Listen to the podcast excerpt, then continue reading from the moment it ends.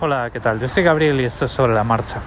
Aún no he eh, solucionado mis problemas con los auriculares, entonces eh, sigo grabando con el teléfono en la oreja, en la oreja y,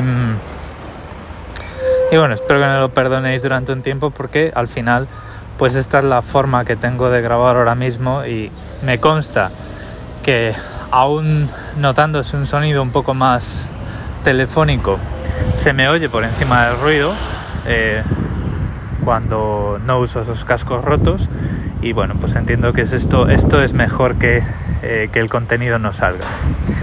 Eh, lo, os voy a contar hoy un, un tema de Google una característica de la búsqueda de Google que ahora mismo está en beta está en pruebas y que me parece muy interesante para mejorar el, o filtrar el contenido que recibimos a, través de esa búsqueda.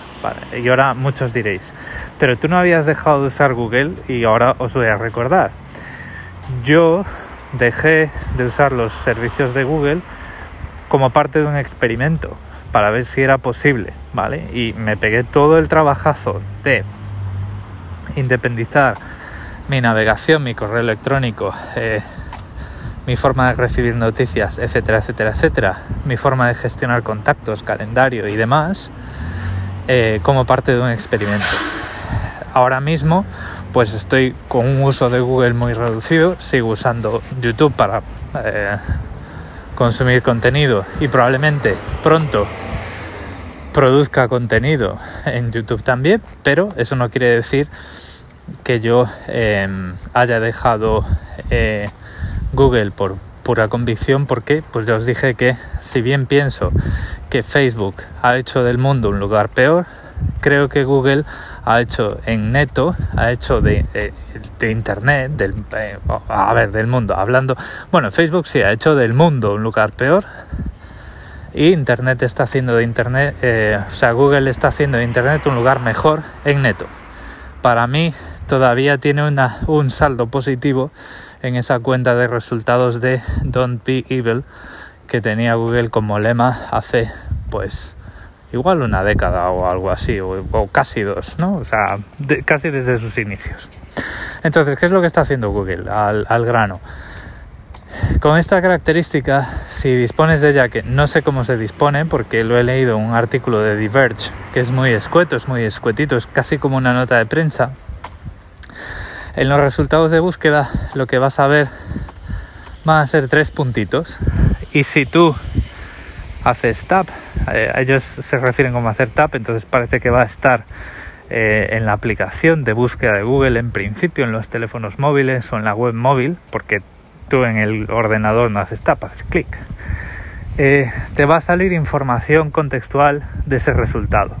Lo primero que te va a decir es si ese resultado es un anuncio pagado o eh, si es un resultado de búsqueda, un resultado eh, de lo que se conoce como orgánico, ¿no? O sea, es un resultado de eh, que está ahí y está en ese ranking por el algoritmo original de PageRank y que, en el que podemos influir mediante técnicas de posicionamiento y SEO, eh, que es pues lo que hizo de Google el buscador que soy, ¿vale? Eh, al menos antes de empezar a traquear tan a lo bestia a los usuarios, antes de, antes incluso de eh, que existiese el concepto de cuenta de Google, ¿no? Luego, aparte lo que vas a ver es cuál es el nivel de seguridad, eh, si eh, utilizan HTTPS o no, algún parámetro más que te pueda técnico que te pueda servir de utilidad para decir si quieres pinchar en ese enlace o no. Y también te va a decir quién es el productor de ese resultado utilizando datos de la Wikipedia. Es decir, te va a decir, bueno, pues este es un enlace de, imaginaros, la revista Nature y la revista Nature pues eh, tiene peer reviews, artículos, o sea, están revisados, son artículos científicos de calidad, o te van a decir, bueno, pues esto es una publicación generalista, es una publicación de divulgación, etcétera, etcétera, ¿vale? Entonces, pues tú ahí, con esa información, pues sabes a quién estás visitando. Eh, y de hecho, la noticia se presenta como que te va a servir para vetar eh, webs.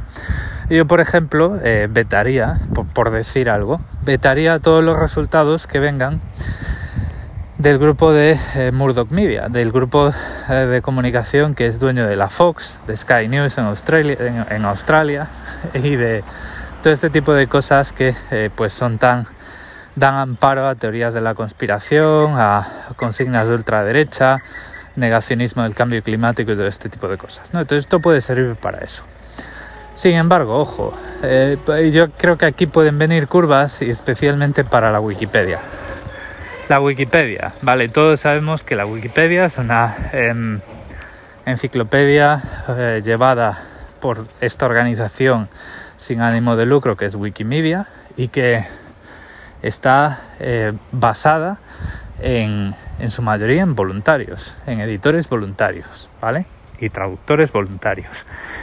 Y tanto es así que eh, el mensaje del fundador de la Wikipedia pidiéndote una donación cada año, diciéndote, si todos los usuarios de Australia, si todos los usuarios de España hubiesen eh, donado un euro, tendríamos dinero para 10 años. Eso se ha convertido en un meme ya, ¿no? Bueno, pues imaginaros si ahora, eh, gracias a esto, Wikipedia se convierte en el foco de atención de gente y eh, digamos, desinformadores, ¿vale? Tú quieres eh, saltarte este potencial filtro, este esta potencial fuente de información para que el usuario de Google decida con su criterio si quiere leer tus, eh, tus noticias o no, pues haces un ataque a tu propia página de la Wikipedia para ponerla mejor de lo que la Wikipedia dice que es y ya lo tienes hecho, ¿no? Entonces, digamos que, o sea, en mi opinión, la Wikipedia es un actor frágil en, este, en esta estrategia, ¿vale? Y puede, puede tener ahora mismo, por intereses de posicionamiento, de manipulación de resultados, etcétera, etcétera, puede ser objeto de ataques, entre comillas, en forma de editores voluntarios que tras ese voluntariado eh, son actores eh, al servicio de un interés particular y un interés de, pues eso, que digamos esa información contextual de los resultados de Google sea falsa, esté falseada, esté no sea parcial y hagamos marketing también en esa información contextual para que los usuarios perciban al autor de un resultado de, que aparece en Google mejor que, eh, que lo que realmente es. Otra pregunta que se me que se me que se me ocurre es ¿qué pasa con los que no tenemos entrada en la Wikipedia? Y pues bueno, pues quien más, quien menos produce algo de contenido, ¿no? O sea, el, la gran promesa de la web 2.0, si nos acordamos, era eh, que los... Eh, bueno, eran varias. La primera era que la web no era unidireccional ya que había sistemas de comentarios.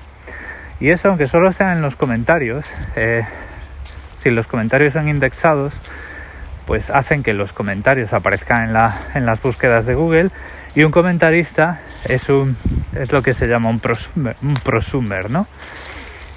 Consume contenido, pero también lo produce. Y luego está, ¿qué ocurre con los autores de blogs pequeños? O sea, yo tengo blog desde 2004, eh, ahora mismo pues es una anécdota y no me parece que ni sea digno de deciros dónde está, pero bueno, pues yo tengo artículos que pueden salir en la búsqueda de Google. Que yo no tenga página en la Wikipedia y que este, esta herramienta de resultados contextuales no pueda ayudar a un a un usuario de Google a decidir si quiere leer mi artículo o no, pues a lo mejor hace que, vamos, que me perjudica.